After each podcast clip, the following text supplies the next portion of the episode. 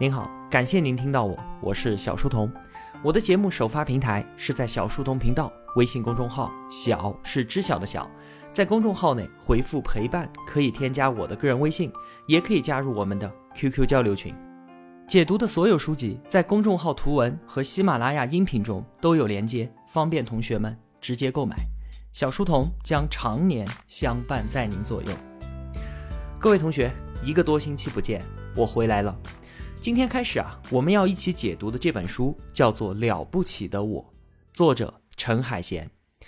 这本书啊，它是去年豆瓣评分最高的十本图书之一，年度畅销书。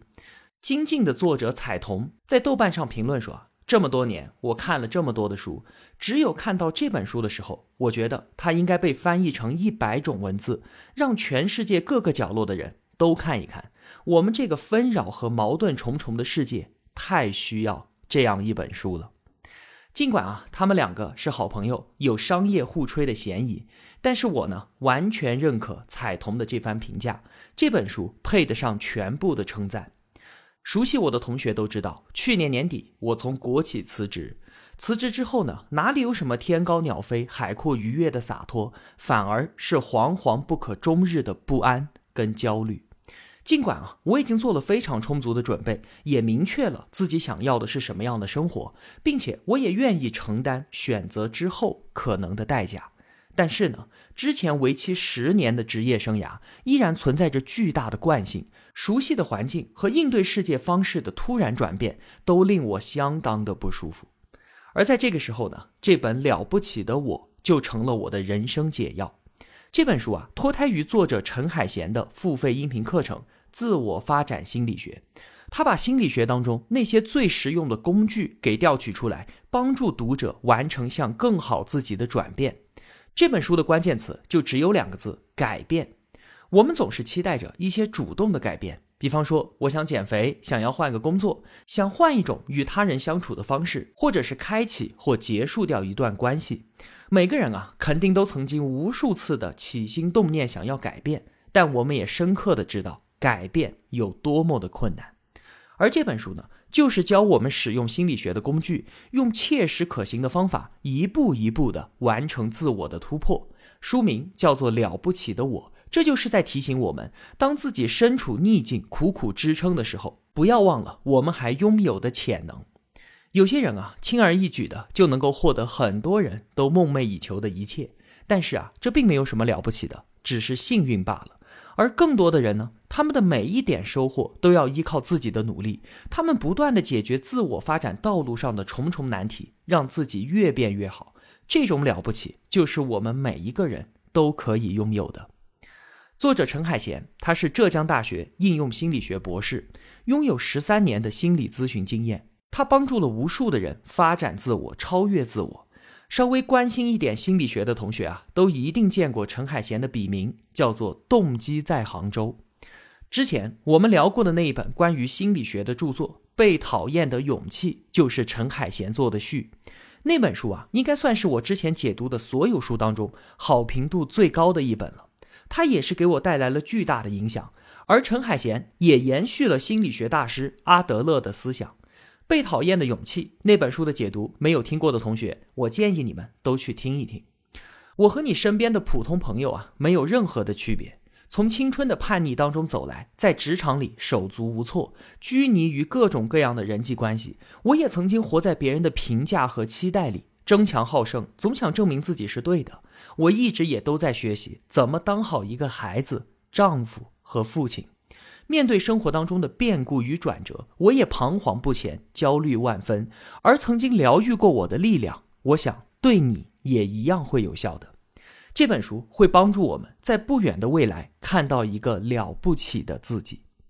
我对于给我带来帮助的书籍作者，从来都是怀揣着莫大的感激和尊敬。对于陈海贤老师，当然也是如此。在这里，我郑重的将他的收费音频课程《自我发展心理学》。推荐给每一位同学。那好，我们进入书的第一部分：行为的改变。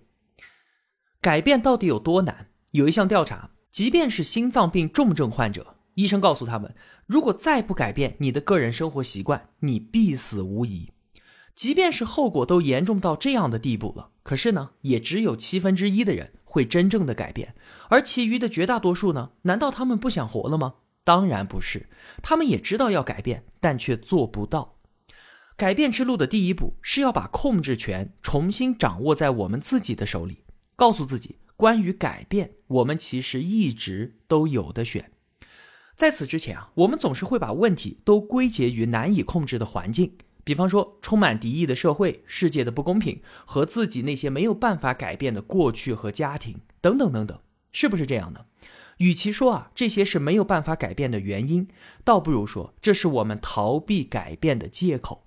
我们不愿意承担改变的责任，所以呢就把原因归结于这些外部因素，坦然地把自己放在了受害者的位置上。作为一个受害者，哭喊着抱怨，总比承认自己有的选，扛起所有的责任要容易的多得多。比方说，肯定有很多同学会说，我现在正在从事一份不喜欢的工作，但是我没有办法，因为我要养活我自己，我没得选。其实啊，这段话正确的表述应该是这样的：我不愿意为我自己喜欢的工作而冒险，所以我现在忍受着不喜欢的工作。仅此而已。改变它当然不是容易的事情，迈出第一步，承认自己有的选，承担起改变的责任，都需要莫大的勇气。恕我直言啊，其实绝大部分人是没有这份勇气的，这也是很多同学都在回避的问题，不是吗？话说阿德勒的咨询室里面一直都放着一根三面柱，一面写着“我很可怜”，另一面写着“别人很可恶”，最后还有一面写着“我要怎么办”。每次有来访者，他都会拿出这根三面柱来问道：“同学，你想聊哪一个问题呢？”在改变的过程当中啊，我们经常都会讨厌自己。比方说，我有拖延症，但却改不了。这个时候啊，我们还会责怪自己，说是我不够努力，是我的意志力太过薄弱。而事实上，我们的躯壳里面还真的就有两个自我，一个是感性的，另一个是理性的。这二者的关系啊，就像是大象和骑象人。看起来理性是骑在感性这头大象的背上的，手里抓着缰绳，指挥着大象的行动。但事实上呢，骑象人的力量非常的渺小，一旦大象不听招呼了，他根本就无能为力。而感性的大象啊，它有一个特点，就是它承认我们曾经切实体会过的那些经验的好处，它不认理智所构建的未来的好处。什么意思呢？比方说。我们理智的知道啊，早睡早起精神更好，不拖延效率就更高，控制饮食保持锻炼身体就会更好，这些都是我们理智构建的未来的好处。而睡懒觉、被窝的温暖、打游戏时候的快感、胡吃海塞的享受，这些呢却是切切实实感受过的经验的好处。所以很明显啊。当二者发生冲突的时候，骑象人显然想要未来的好处，而大象呢，自然而然的就去追求经验的好处了。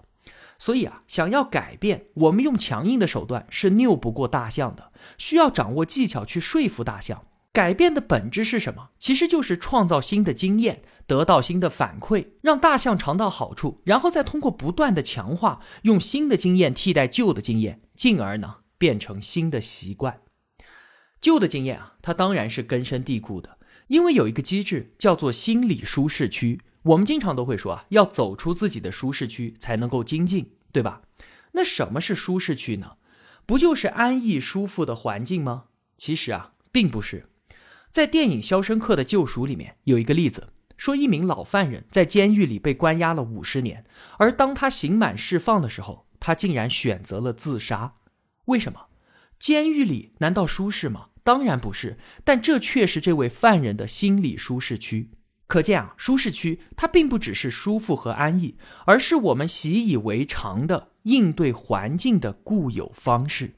所谓走出舒适区，就是要改变这个应对方式。舒适区会给我们一种很安全的控制感。我们的应对方式啊，大部分都是用来应对自己的焦虑情绪的。而我们越是感受到威胁和焦虑，越是会抓住自己过去的应对方式不放。走出舒适区，就意味着我们要放弃掉这个以往都行之有效的应对焦虑的工具。举个例子啊，话说呢，有一对恋人，异地恋六年之后，他们两个结婚了。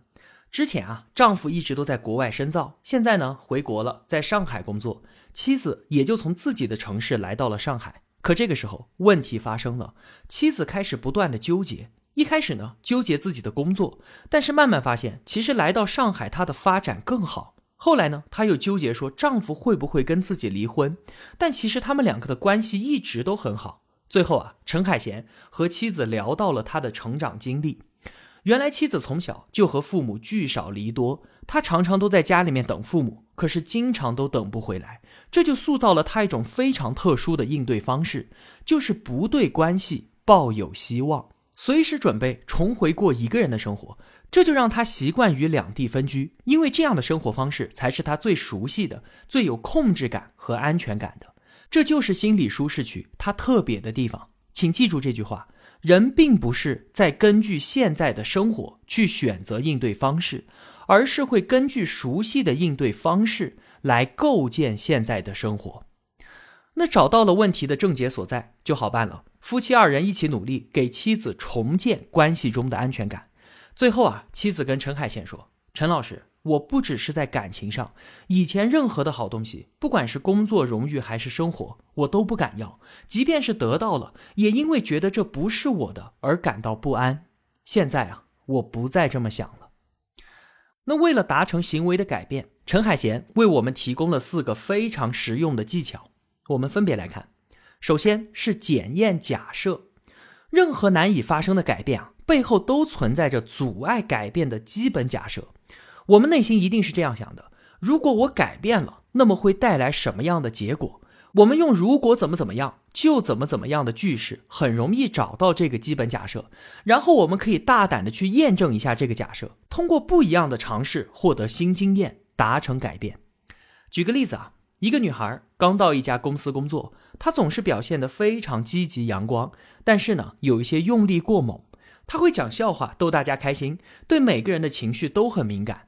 一旦周围同事有人不开心了，他就会反省是不是我自己做的不够好，所以他非常的累，很想要改变。他的内心当中有一个重要的假设，就是如果我不表现的积极乐观，那我在团队当中就是没有价值的，别人都会不喜欢我。于是呢，陈海贤帮他设计了一个检验，让女孩每周一、三、五还是按照原来一样表现的非常阳光，也关注别人的情绪。但是每周二和四的时候呢，只关注你自己的事情，别的啥都不管，然后观察周围同事的变化。一段时间过去了，女孩发现团队的心情并没有因为她的改变发生任何变化。她甚至去问了一个相熟的同事，人家一点都没有察觉她正在做测试。你看，可见啊。他之前那么努力的表现，觉得这非常的重要。可是别人呢，根本就不在乎这件事情。同事们当然也就不会因为这件事决定喜不喜欢他。通过这一次检验，他内心的重大假设被推翻了，自然也就放下了负担，不再把积极阳光当做必须的任务。改变达成，我们在自己的工作和生活当中，肯定也受困于许多这样的重要假设。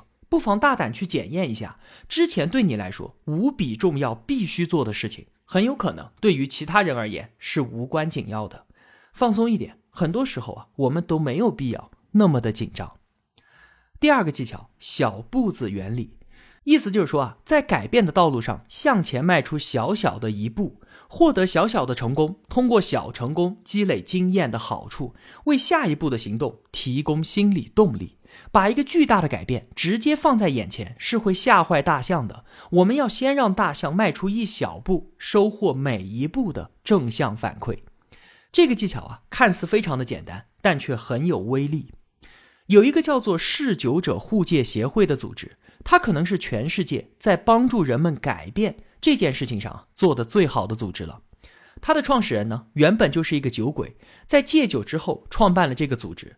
现在啊，虽然这个人已经去世了五十多年了，但是这个协会还在不断的帮助更多的人，已经有多达一千万人在这里成功戒酒了，是不是非常的不可思议？那他们是怎么做到的呢？就是这个小步子原理。我去到那里寻求帮助，第一步就是承认我自己已经失控了，我对于酒精无能为力，然后我把目光聚焦到我能控制的事情上。他们设立一次一天的目标，就是我不承诺我永远不再喝酒了，我只承诺今天二十四小时不喝酒就 OK 了。二十四小时之后呢，那又是明天的事情了。就是这样一个一次一天的四字真言，竟然成功的帮助了那么多的人。小步子原理，它不是一个让我们获得最终成功的策略，它只是一个让我们有所行动的策略。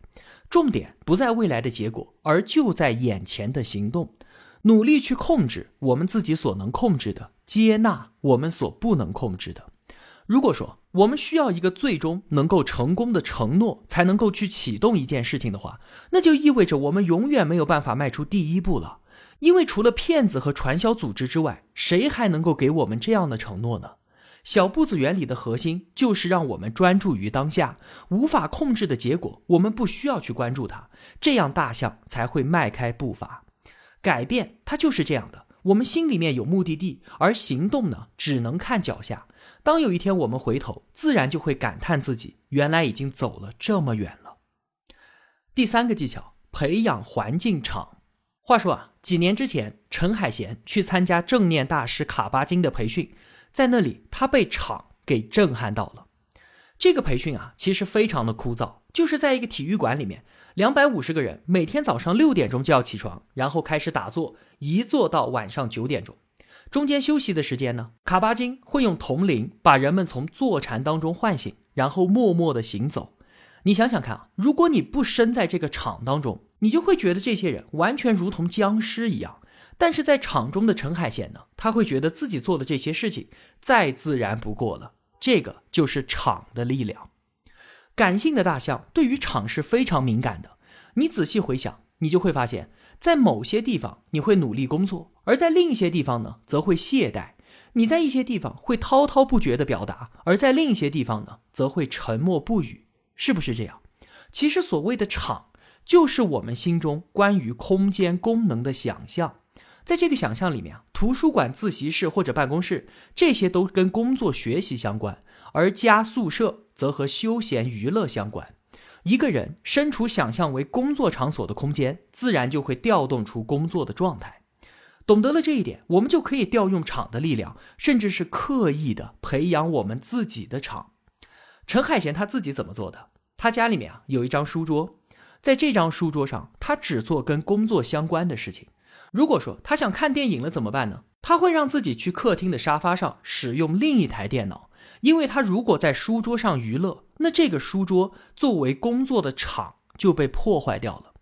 习惯会形成稳定的心理预期，而稳定的心理预期又会巩固习惯的行为。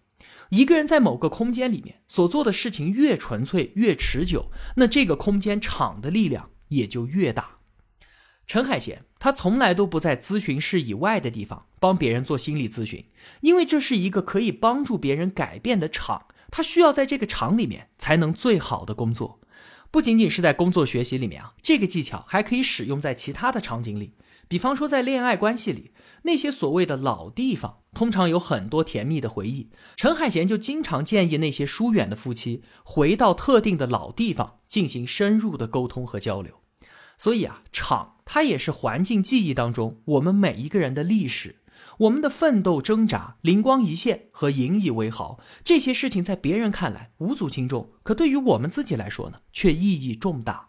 如果我们有意识的让这些都发生在某个特定的空间当中，那这个空间就拥有了记忆，它就成为了我们能够调动大象的场，变成了储存着美好新经验的记忆银行。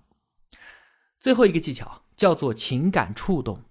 大象是感性的，它会被焦虑、恐惧这一类的负面情绪所触动，它也会被爱、同情、忠诚这些积极的感情所触动。我们要求自我改变，常常都是以自责、内疚、焦虑、失望等等这些负面情绪表达出来的，对吧？可陈海贤却告诉我们，越是自责，一个人越容易放纵自己。陷入到放纵、自责，然后更加放纵的恶性循环当中。如果我们一直都用负面情绪刺激大象，会让大象焦虑的原地打转的。那我们该怎么办呢？我们来看看陈海贤和他自己老师的例子。他的这位老师啊，在整本书当中提及了很多次，可以看出他给陈海贤带来了巨大的影响。话说啊，这位老师是一位非常严厉的老太太，她当年经常批评陈海贤，这里不对了，那里不对了，搞得陈海贤心中充满了愧疚与不满，士气也变得非常的低落。而在学年课程的最后一天呢，老师讲了自己和自己老师家庭治疗大师米纽钦的故事。当年啊，老师还很年轻，他向米纽钦报告自己的一个心理咨询案例。米纽钦听完之后呢，让其他的欧美同学提意见。可能大家出于礼貌吧，都说作为一个亚洲来的女孩子，在有文化和语言差异的情况下，能做成这样已经非常的不错了。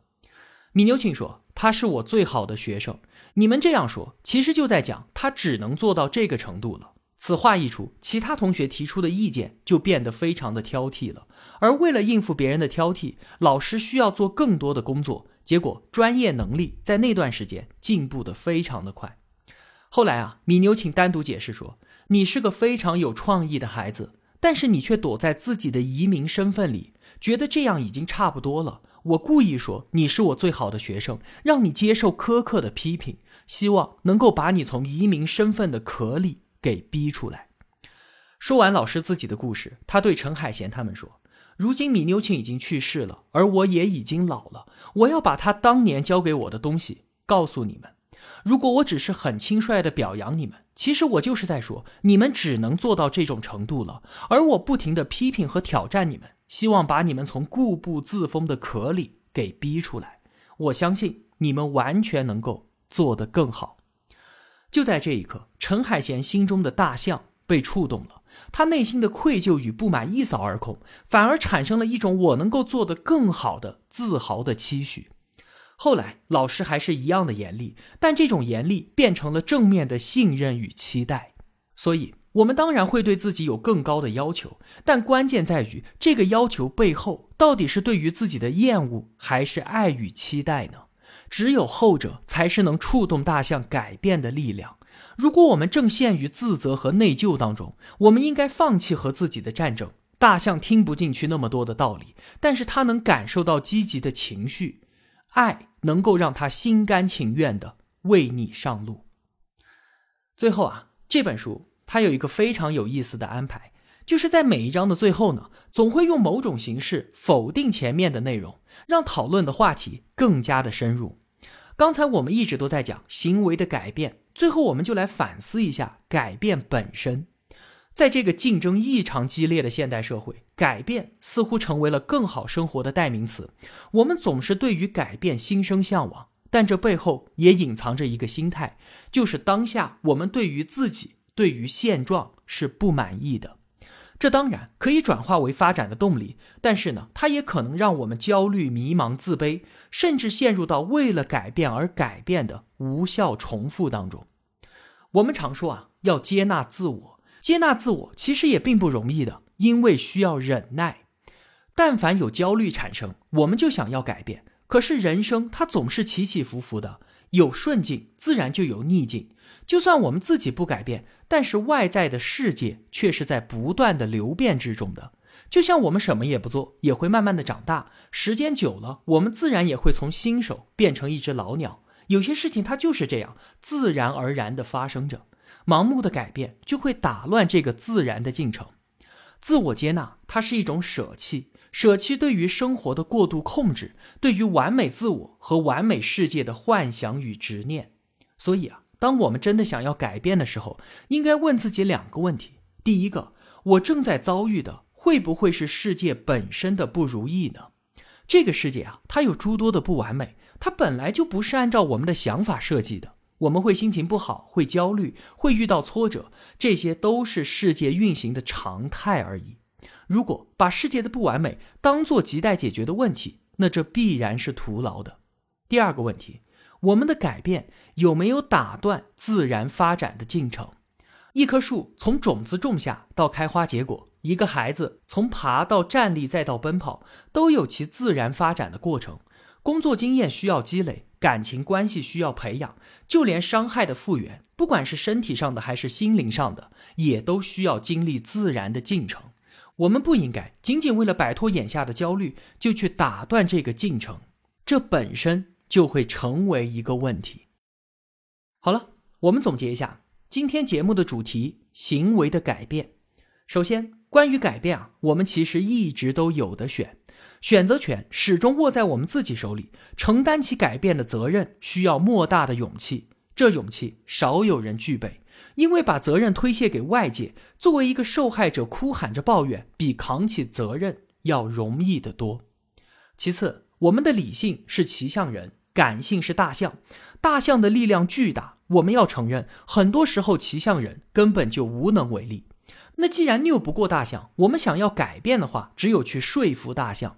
改变的本质是创造新经验，获得新反馈，让大象尝到好处，然后再不断的强化新经验。进而形成新的习惯。第三，所谓的舒适区，并非只是舒服、安逸和熟悉，而是我们每个人应对世界的方式。人并非是根据现在的生活去选择应对方式的，而是根据熟悉的应对方式再来构建现在的生活。如果我们不能够清楚的看到这一点，那它作用在我们身上的力量将非常的可怕。第四点。达成行为改变有四个技巧。验证假设，我们不妨去验证一下那些自以为无比重要的事情，很有可能对于其他人而言是无关紧要的。我们都应该放松一点。小步子原理，先行动起来，迈出第一步，控制我们所能控制的，不能控制的，再关注也没有用。培养环境场，在某个空间里的行为越纯粹，它作为场对于大象的影响力也就越大。感情触动，放弃与自己的战争吧。负面情绪对于大象是没有帮助的，大象也听不懂那些道理。它能够感受到积极的情绪，爱能够让它心甘情愿的为我们上路。最后，追求改变可以成为发展的动力，也会让我们焦虑与迷茫。我们需要自我接纳，接纳事物需要自然发展的过程，舍弃对于生活的过度控制，对于完美世界和自我的执念。好了，今天的节目就是这样了。一个人能够走多远，关键在于与谁同行。我用跨越山海的一路相伴，希望得到您用金钱的称赞。我是小书童，我在小书童频道与您不见不散。